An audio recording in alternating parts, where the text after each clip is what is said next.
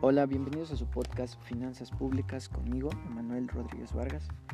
En este tema, en esta ocasión vamos a hablar el tema de fiscalización y rendición de cuentas.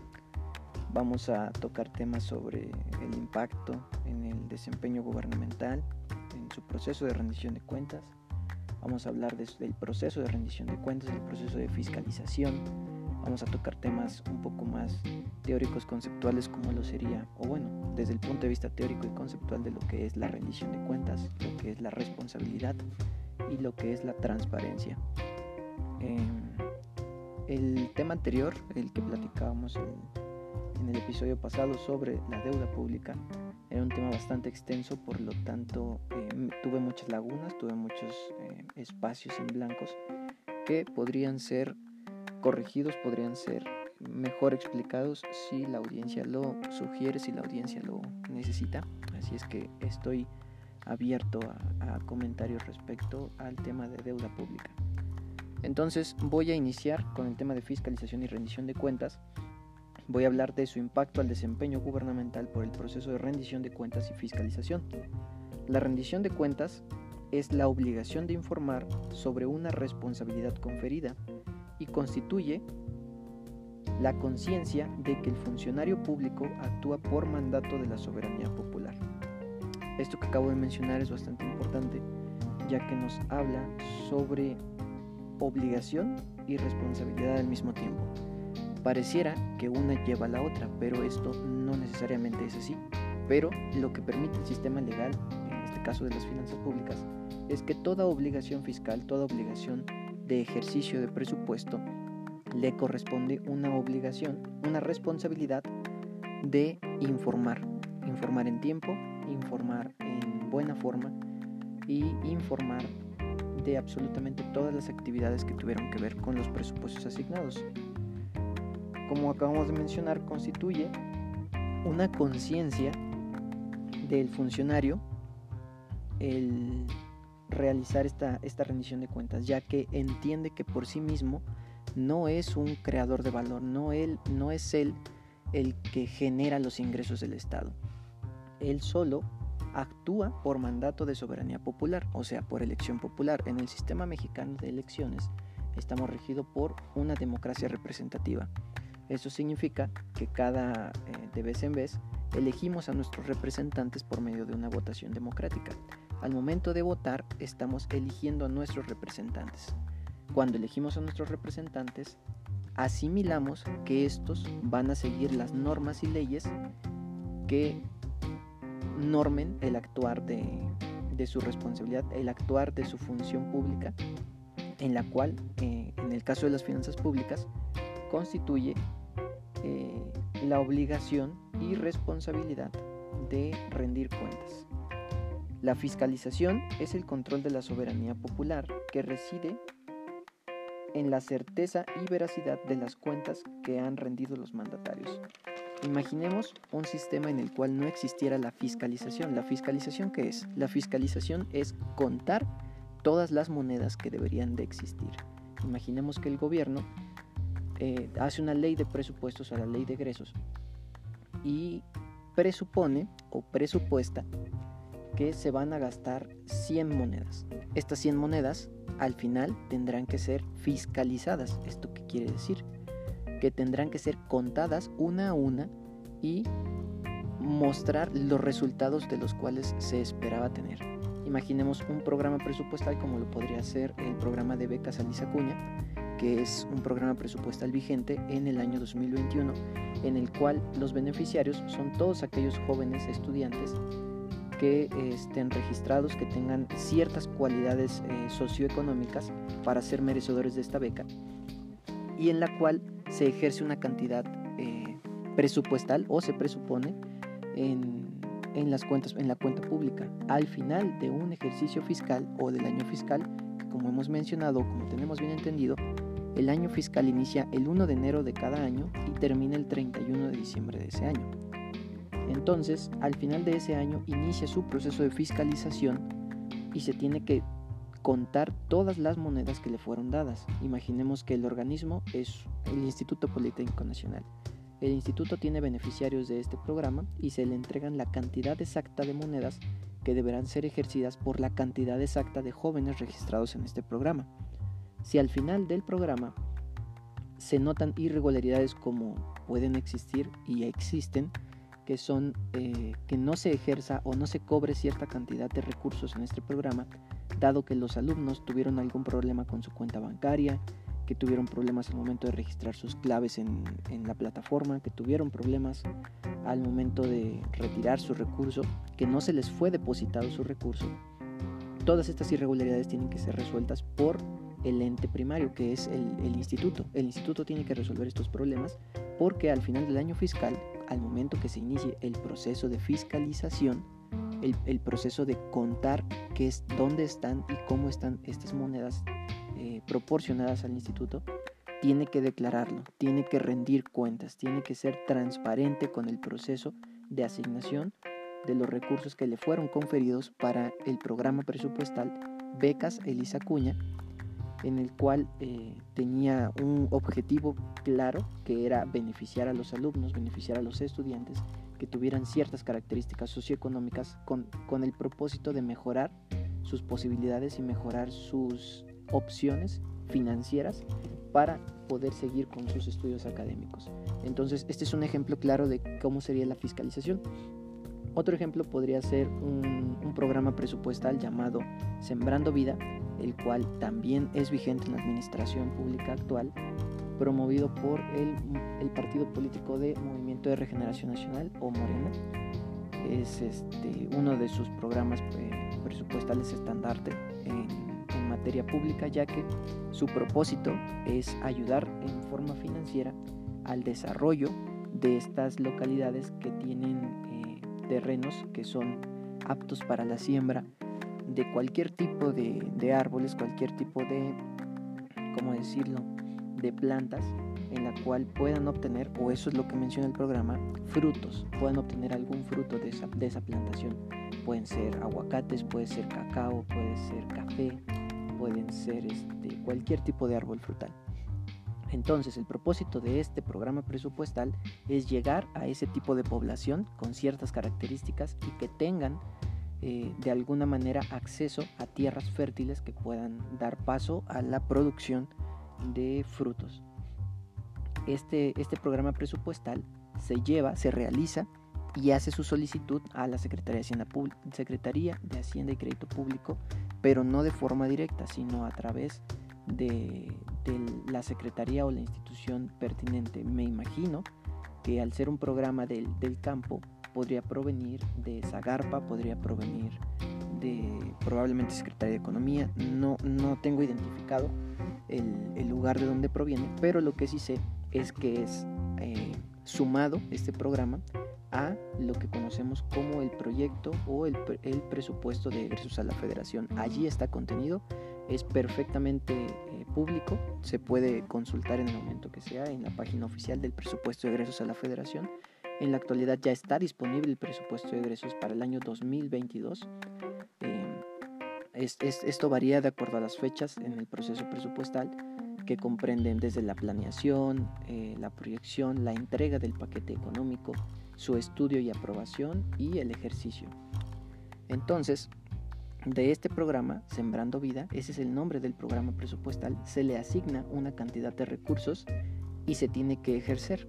Imaginemos que en alguna localidad eh, no cumplieron con los requisitos que solicita el programa, se le tendría que suspender el, el flujo de presupuesto y este presupuesto tendría que ser regresado a la federación de forma directa y esto solo podría ser posible mediante la fiscalización de la cuenta pública.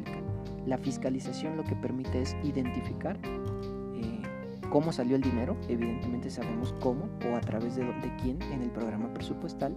Todos los programas son identificados por su partida, por su función, por su alcance, por su cantidad, por todo. Es, pero están perfectamente identificados en el momento de presupuestar. En el momento de ejercer, eh, se llevan informes, eh, esto ya lo mencionaremos más adelante, y cuando se llega al proceso de fiscalización se contabiliza la mayoría o la totalidad de sus, de sus ingresos, de sus egresos, de cómo se manejó estas cantidades. voy a pasar a revisar lo que es el ciclo presupuestal de la rendición de cuentas. Dentro del ciclo presupuestal de la rendición de cuentas, el primer paso o eh, la primera parte sería el mandato, que es el presupuesto. El mandato popular se llama presupuesto y debe reflejar con claridad qué es lo que se manda, qué recursos se asignan y cómo y cuándo se harán las cosas. Esto es como mencionaba la primera parte, presuponer es identificar las necesidades del pueblo de acuerdo a qué vamos a hacer con los dineros del gobierno, qué vamos a hacer con el presupuesto que tenemos. Recordemos que los ingresos del gobierno vienen de impuestos, de impuestos grabables o no grabables, de venta de servicios del Estado, de pago de derechos, de todo este tipo de impuestos, todo este tipo de ingresos, se reflejan en egresos, se reflejan en gastos. Los egresos tienen que ser eh, de carácter popular, no pueden ser de carácter eh, particular. Los ingresos públicos no pueden ejercerse en intereses particulares, ya que corresponde un, un delito, es ilegal hacer esto. Entonces, el mandato popular se llama presupuesto, ya que todo lo contenido en el presupuesto tiene el propósito de mejorar las condiciones y mejorar y realizar el funcionamiento de la sociedad en el carácter gubernamental. Hay que tener bien identificado qué es lo que se manda. Ahí se manda absolutamente todas las obligaciones del pueblo. Eh, como dato curioso, de todo el presupuesto de egresos, el 75% de, de lo contenido en él es para pagar o para cubrir todas las obligaciones constitucionales que le corresponden. Esto quiere decir que dentro de la Constitución de los Estados Unidos mexicanos contiene todos los derechos que, se han convenido para el funcionamiento de nuestra sociedad. Educación, libertad, eh, orden público, eh, defensa nacional, eh, creación de, empleo, mantenimiento del empleo, competencia, mm, seguridad social, todos este tipo de responsabilidades que están constituidos de forma constitucional, que están reconocidos frente a la máxima ley del país el 75% del presupuesto cubre todas estas obligaciones. Entonces nos queda un margen muy pequeño que podemos destinar no a cubrir obligaciones, sino a cubrir necesidades que pueden surgir de eventualidades. Una eventualidad podría bien ser eh, una pandemia, podría ser un desastre natural, podría ser este, cambios internacionales, que, tiene que responder el país con, pues, con dinero, evidentemente.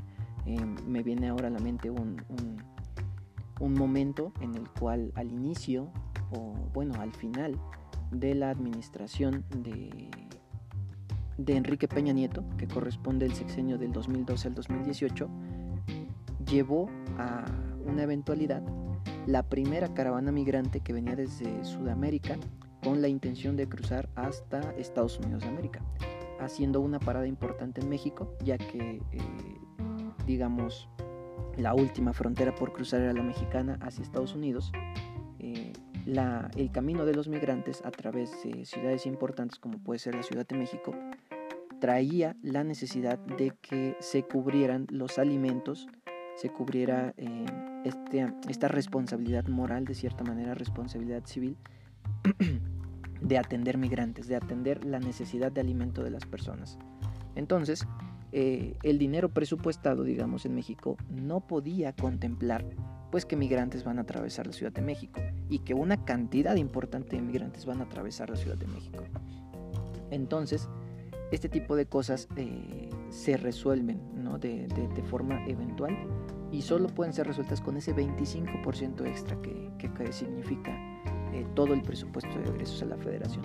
No, con, que diga que es el 25% no quiero decir que es poco, es bastante dinero y es un margen de operación bastante amplio, pero a mi consideración creo que debería de ser ese 75% que sirve para atender eh, las responsabilidades eh, constitucionales que, le, que tiene, debería de aumentarse no en, me refiero a palomear, ¿no?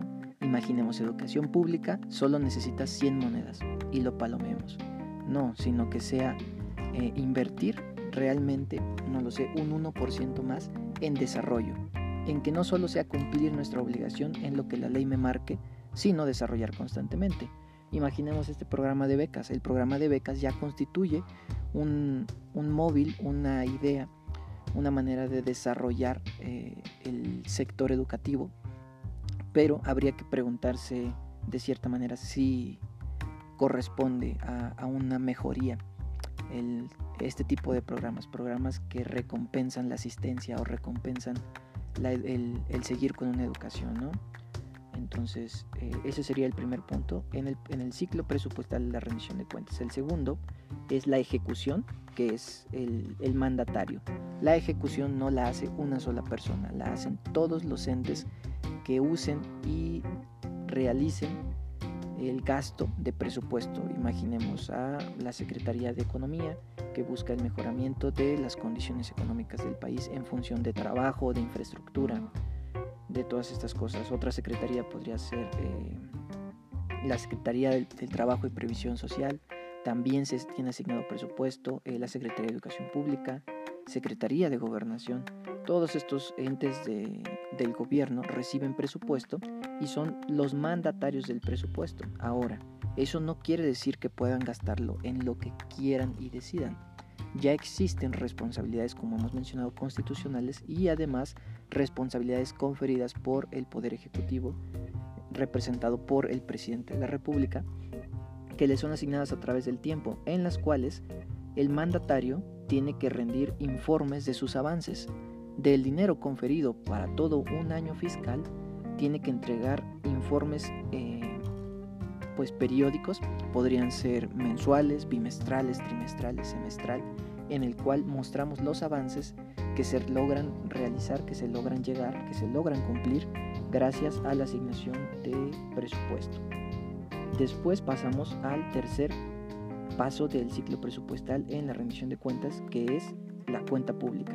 La cuenta pública es lo que hemos venido mencionando, que su propósito es informar en forma y fondo en cómo se ejecutó el presupuesto. Como hemos mencionado, los mandatarios no podían gastar el presupuesto en lo que desearan, sino en lo que la ley permite. Pero, en ocasiones, por problemas de corrupción, por problemas de malentendimiento de la cuenta pública, creen posible gastar en cosas eh, un poco más, eh, por así decirlo, exóticas. Imaginemos a un municipio, un municipio que también obtiene ingresos públicos de los impuestos, de cobro de derechos, de todo ese tipo de, prácticas que el Estado, el Estado puede realizar para obtener ingresos. Y al ser eh, una composición, digamos, más trivial, menos, eh, menos entendida de la cuenta pública, podrían destinar recursos a actividades, eh, podría ser más tradicionales, más de culturales, que corresponden no a, un, a una, a una este, a una responsabilidad constitucional, sino a una responsabilidad más moral de, tradición que es muy local y que está siendo financiada con dinero público, cuando eso corresponde a un error, ya que el ingreso público tiene que servir para eh, el mejoramiento de la sociedad, para el mejoramiento de, de sus condiciones sociales y económicas. Entonces, en la rendición de cuentas, el paso número 3 de la cuenta pública nos tienen que informar los mandatarios la forma y el fondo de cómo se ejecutó su presupuesto. Esto es fundamental para entender eh, hacia dónde se fue el dinero. Sabemos de dónde viene, sabemos a quién se le asigna, ya sabemos que se lo gastó. Pero lo que permite la cuenta pública es saber cómo, cuándo y dónde se lo gastó. Esto permite identificar muchísimos, muchísimas variables que influyen a la hora de identificar corrupción, eh, desvío de, de, ingresos públicos y permite incluso, en, en el mejor de los casos, entender cómo se gastó el dinero y obtuvo buenos resultados. Imaginemos que un programa presupuestal destinado a la mejora de la alimentación de la sociedad haya tenido un presupuesto bajo, pero haya tenido resultados muy altos, haya tenido un resultado muy bueno y esto solo lo permitiría la cuenta pública, la rendición de cuentas. Una vez identificado, podría ser considerado para aumentar su nivel de presupuesto, ya que corresponde a una mejoría significativa e importante en la sociedad. el número 4 que del ciclo presupuestal es la fiscalización superior. La fiscalización y la fiscalización superior son dos cosas diferentes. La fiscalización superior está conferida para la Auditoría Superior de la Federación, que durante nueve meses revisa la cuenta pública, que es el paso anterior, lo que mencionaba, de que el mandatario explica cómo, cuándo y dónde eh, destinó los recursos, cómo los ejecutó, en qué, en quién.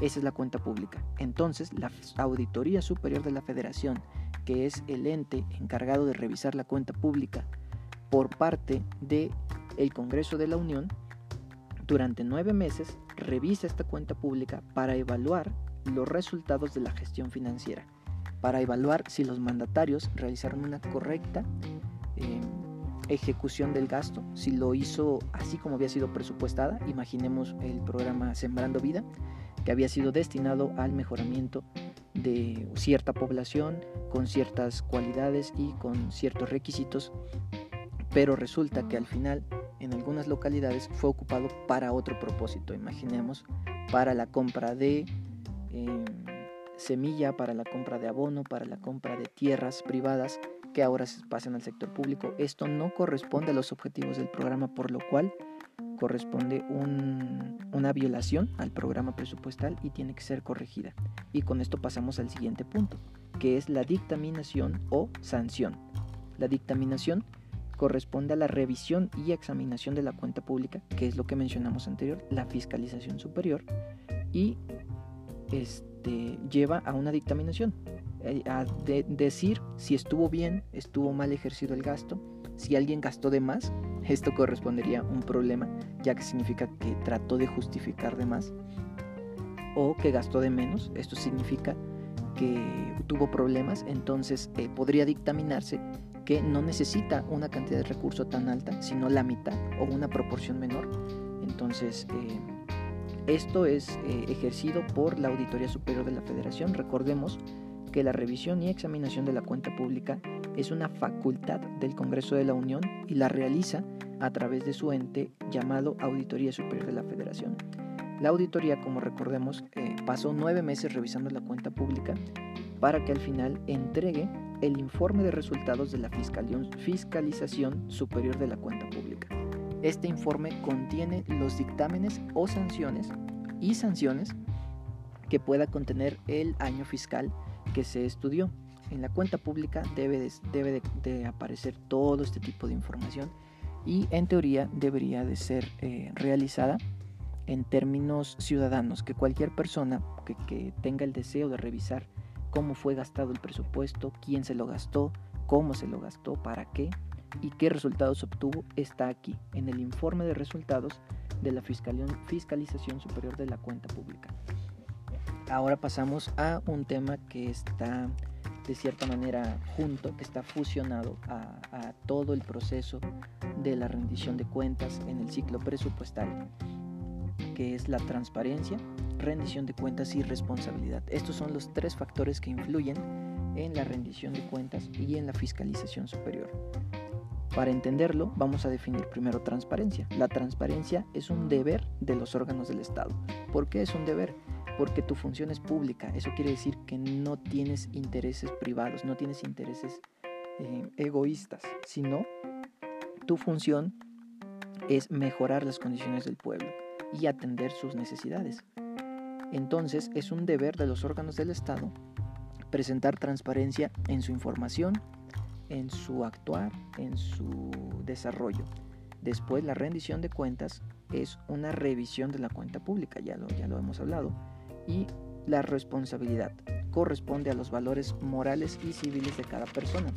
En el caso de los servidores públicos necesitan tener una fuerte, fuerte relación moral y civil consigo mismos para poder realizar sus actividades de la mejor manera. En el proceso de rendición de cuentas tenemos que vamos a llevar dos partes. Podemos ser responsables y de esta manera informar y justificar nuestros gastos, nuestros ingresos, o pasar directamente a las sanciones, imaginémoslo así. La rendición de cuentas es inevitable, tiene que llegar, porque así funciona el Estado, así funciona la democracia y así funciona el Estado mexicano.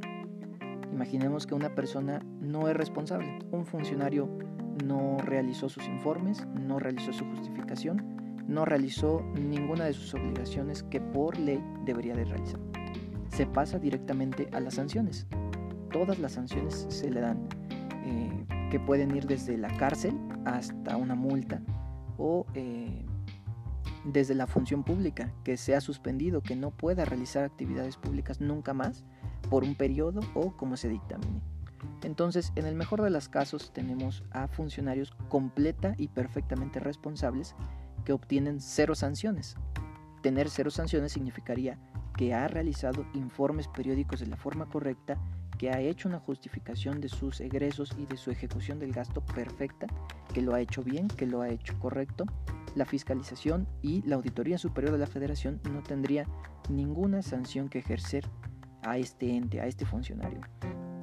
En el peor de los casos tendríamos un funcionario que es medianamente responsable, que lleva sus informes medianamente bien y que hace una justificación medianamente eh, correcta de sus actividades.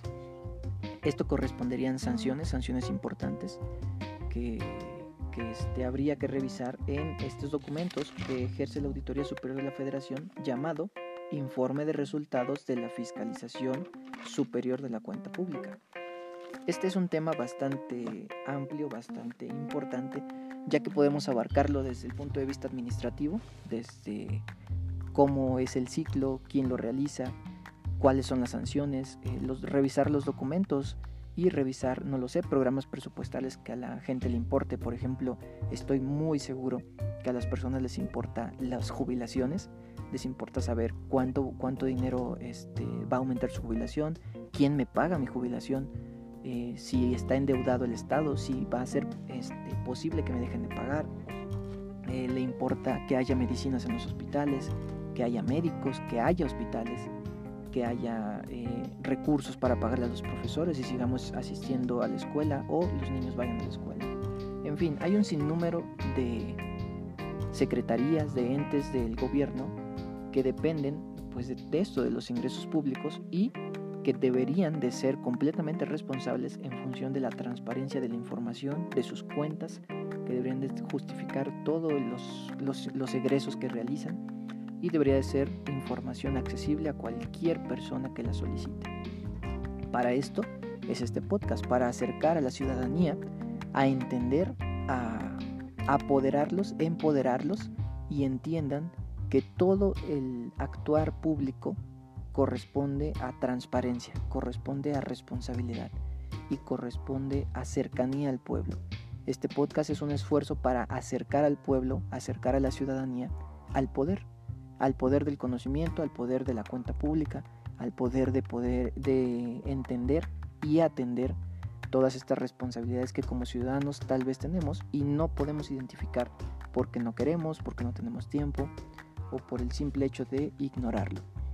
Bueno, yo dejaría el podcast hasta aquí. Les agradezco escucharme en un capítulo más y los veo en el siguiente capítulo.